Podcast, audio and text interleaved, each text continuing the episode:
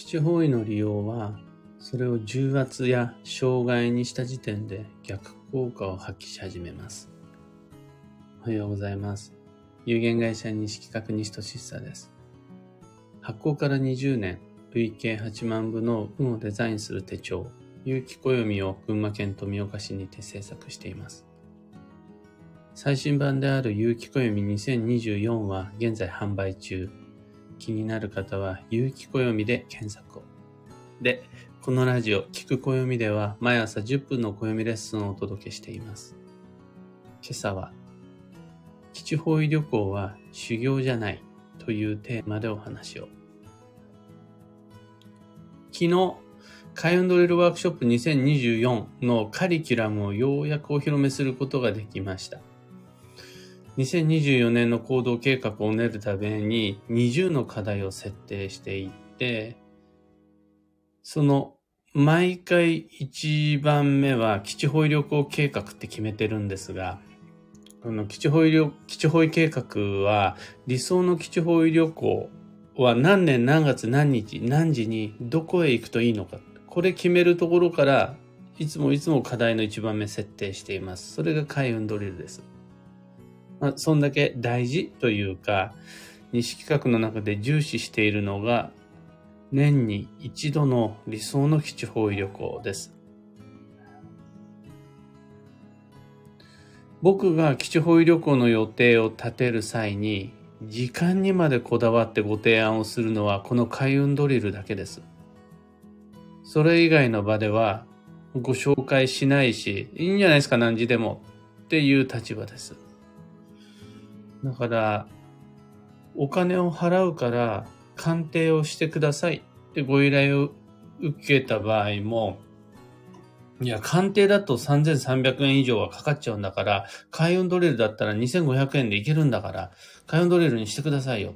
で、開運ドリル受けてくださいって言っちゃいます。そこには僕なりの理由、信念があって、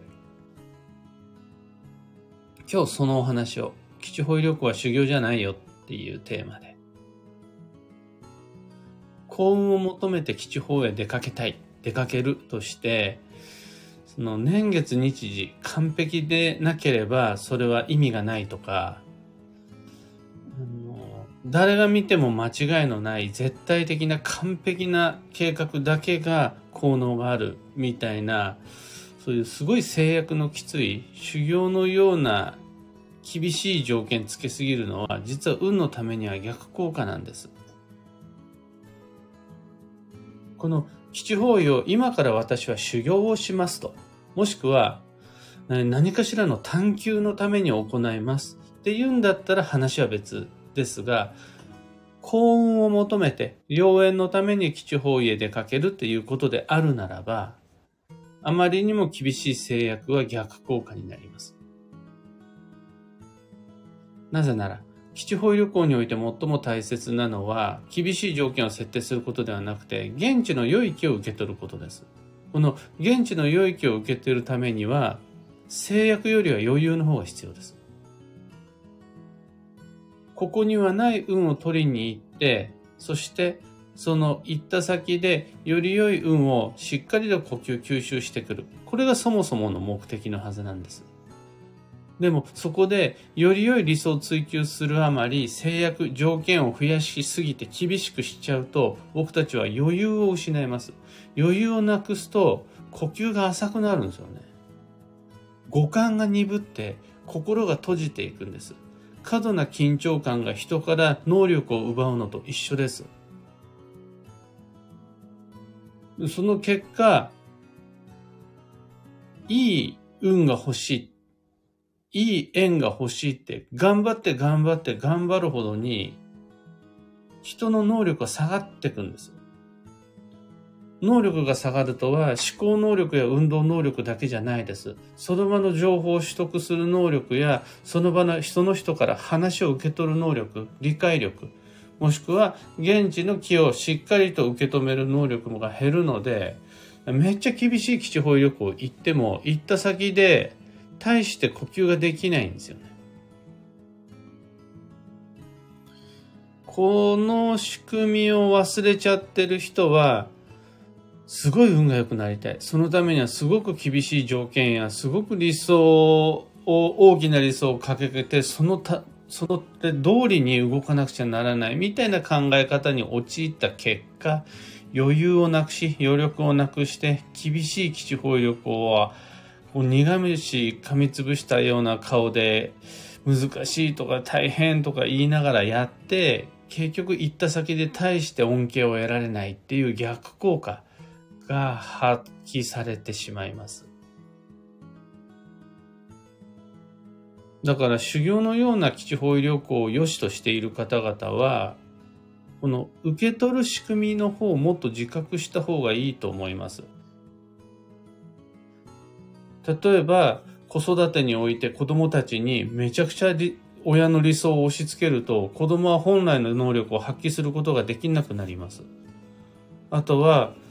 じゃあ例えば運動をやってる人たち、試合の中で自分に対しものすごく大きな結果、成果を求めちゃうと、その緊張感から本来の能力が発揮することができなくなっちゃう。その様を一回味わってみるといいと思います。基地方位旅行においても同じで、実はより良い運を受け取ろうと思ったら厳しい条件制約ではなく、そこで現地の木を受け取ることができる余裕、余力の方なんです。そうすると、ね、計画の立て方がだいぶ変わってくるんです。こうであらねばならない。これ以外は意味がない。は、なしなんですよね。で、そうなっちゃうのはなんでかっていうと、分不相な効能を欲張り始めた時だったりとか、あとはストレスになるほどの、自分の分を超えるほどの制約をつけちゃったりした時に、僕たちは余力余裕をなくしちゃうんです。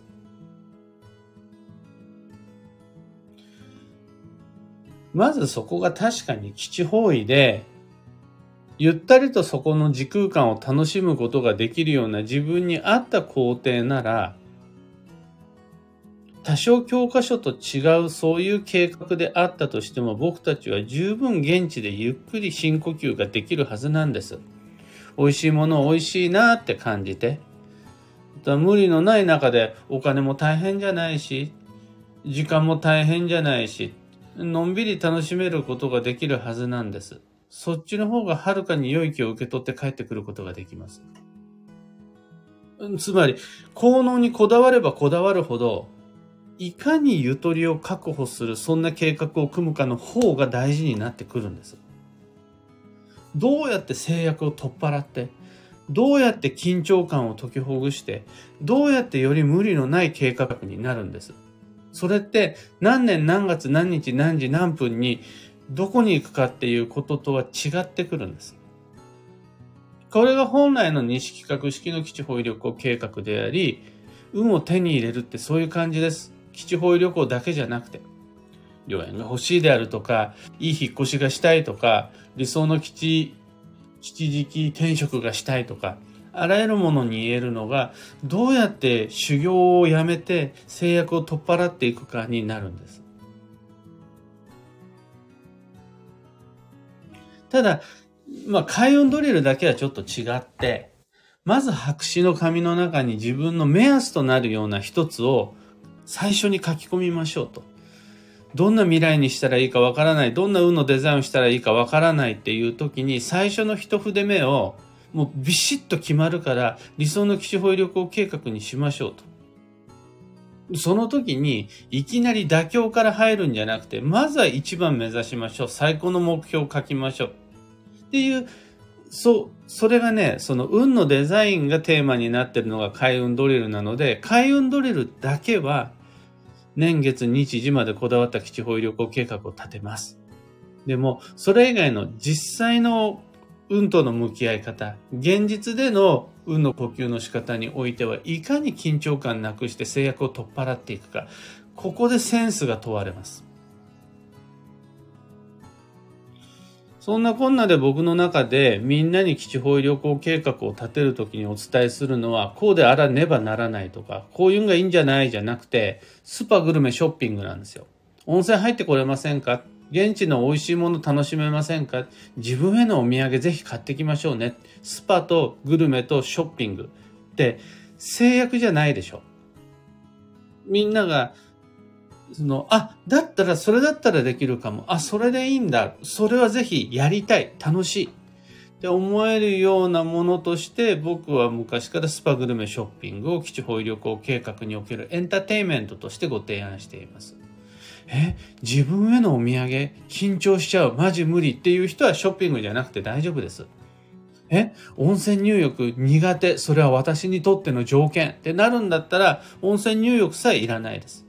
だったらなんか美味しいもの食べて帰ってきましょう。で十分です。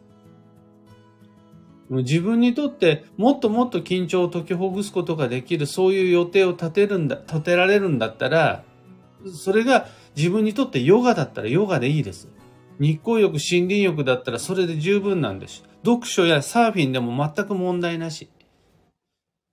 そこで自分に制約かける意味はないので、より穏やかに大切な自分にとっての美しさを設定して、基地時期、基地方位、基地仮想、転職、転居、結婚、離婚、借金、投資、起業、あらゆる人生に取り組んでいくことができれば、その先に待っているものを僕たちはちゃんと受け取って帰ってくることができるんで、どうやって制約を設け、条件をつけて理想を叶えるかではなくて、どうやったら自分は自分らしく緊張感を解きほぐす余裕、余力を持って大切なものと向き合えるのかって、そっちを考えた方がうまくいくんだけどなとか思いながら、じゃどうやったらみんなにその肩の力抜く感覚が、その暦がみんなにとってのプレッシャーにならないで済むのかっていうのを考えながら日々試行錯誤しています。今朝のお話はそんなところです。二つ告知にお付き合いください。まず、開運ドリルワークショップ2024に関して、今日の本題の中でもちらっと出てきましたが、限定 Facebook グループの中で配信する動画を見ながら、20の課題をこなしていくと、あら不思議、いつの間にか2024年の行動計画が立ってるよというワークショップです。ご参加には Facebook アカウントが必要で、なおかつ Facebook グループへの登録が必要です。グループにご参加いただいたその後は、まず宿題に取り組んでください。宿題というか、運をデザインする前のデッサンの課題です。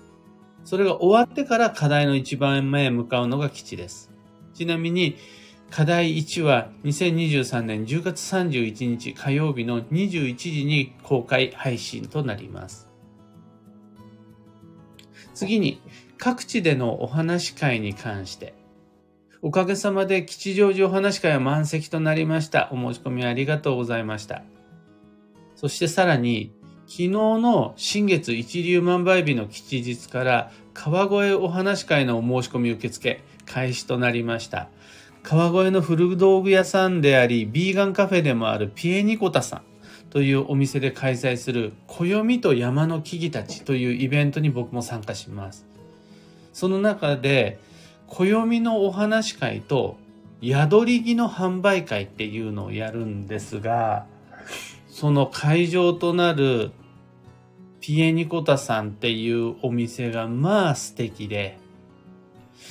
あの川越の街の散策も皆さんやったことある方、川越の街並み素敵だなって思うと思うんですが、その中央通りからほんのわずか、ほんの数十秒だけ歩いて外れたところにある、そのね、古道具の雰囲気とか、佇まいがね、すごく良くて、しかもコーヒーも美味しいし、の、お時間のある方、お話会一回ちょっと抜きにして、宿り木の販売会とピエニコタという古道具屋さんと、そのカフェを眺めに来てください。えっとね、素敵なセンスとはこういうことかっていうのがめっちゃよくわかる場所です。開運ドリルも川越お話会もお申し込みは放送内容欄のリンク、この後貼り付けるので、そちらからお願いいたします。さて、今日という一日は2023年10月16日月曜日。秋の土曜まではあと残り5日となりました。今週末の土曜日が土曜入りでそこから18日間の季節の変わり目に突入していきます。土曜保険の準備と土曜前スケジューリングしっかりやっていきましょう。またもう、どんどんフライング土曜が来てると思うんですけど、皆さんのところには行ってます？僕のところにはがっつり来ていて、ああって感じです。休息優先で穏やかに過ごしていきましょう。そのげっそりした状態で、体調が悪い状態で土曜に突入していっちゃうのはリスクかなと思います。今日の幸運のレシピはマヨネーズ。これ単純にマヨネーズがいいってどこのどこのメーカーのものであろうがマヨネーズがいいんですが、じゃあ、どうして今日がマヨネーズなのかっていうと、攪拌ソースがいいです。こう、マヨネーズって卵と油と酢、ぐわーって混ぜると乳化という作用を起こして、本来であるならば交わらないものが今一体化して交わるっていうミックス攪拌ソースなんですが、その攪拌ソースが良くて、その代表例がマヨネーズ。だから、それ以外のね、ドレッシング系って大体 OK です。ただ、ドレッシングって最初使う前にぐわーって振るじゃないですか。あのね、こう混ぜ合わされたいろいろなものがこう溶け込んだっていうのが基地です。最後に今日のキーワードは常識、社会通念に照らす。その心は、突飛な言動は人間関係乱します。自分の価値観や選択をごまかす必要はないんだけども、かといって周囲を驚かせるようなやり方っていうのは避けた方がいいです。だから、この、変に悪目立ちしないように穏やかな手順と表現で自分がやりたいこと、自分がこだわってることを選んでいくのが安心です。えって思われるような方法を選んじゃうと、縁が乱れちゃうんで注意を。以上、迷った時の目安としてご参考までに。ところで、毎朝スタンド FM から配信しているこのラジオは、Spotify、Amazon Music、YouTube、Audible、Google Podcast、Apple Podcast など、その他の媒体でもご聴取いただけます。普段使いのアプリの中で検索をして、聞く暦、ひらがなで聞く暦で検索していただけると出ると思うので、そちらでフォロー、チャンネル登録していただけると嬉しいです。それでは今日もできることをできるだけ、西企画、西俊久でした。いってらっしゃい。小川智美さん、おはようございます。キアナさん、おはようございます。タカさん、おはようございます。ニベアさん、おはようございます。ヒデミンさん、おはようございます。ステレオさん、おはようございます。今日の群馬県富岡市は、綺麗な薄いブルーの少し雲雲もあるような青空です。綺麗な空。秋って感じです。みんなの街の空も、あ、おおむね晴れ。ちょっと曇りがパタパタと混じっているもの、おおむね晴れですね。まあ、晴れたからといって、調子に乗らず、かつ、まあ、雨だからと言って落ち込まず、どのようなお天気であったとしても、とにかく土曜に入ってしまう前に、マイペースを取り戻すことができると安心です。マーチさん、漢方花子さん、グルーブさん、石川さゆりさん、キーボードさん、ココさん、おはようございます。マイクさん、ビートさん、カヨさん、クーさん、キミコさん、エヌシャンティさん、ユウさん、ヒデミンさん、ロビーさん、おはようございます。メグさん、フライング土用めっちゃ来てます。だから、1にも2にも睡眠を優先して過ごした週末。省電力モードをデフォルトにしてしばらくの間は過ごすつもりです。そんな中でも前からスケジューリングしていた一つのことを実行したり、自分なりの達成感も得ることができています。暦のおかげです。とのこと。さすがです。あの、僕も同じような感じですね。ただ僕の場合は、昨日、新月めがけてお知らせした開運ドレルワークショップのカリキュラム、それとその時間割みたいなやつが完成してようやくみんなにお披露目できて、の自分の行動指針もしっかり立ったので、これであの繁忙の流れを引きずってきた日々は終わりかなと。今日からは少しのんびりゆったり過ごせそうですね。なんて言いながら明日は松本のお話会があるし、18日、あ、18日はちょっとの、あ、そうだ、ロングミーティングがあるんだ。まだまだ気は抜けませんが、メグさんと同じように、睡眠。例えば朝の二度寝。あとはお昼ご飯が終わった後のお昼寝。そしていつもより5分でもいい。3分でもいい。早寝。ができればなんとか休息の10月、ぼちぼちごまかせるんで、睡眠時間は削らないようにしていきましょう。というわけで、今日もマイペースに運をデザインして参りましょう。僕も行ってきます。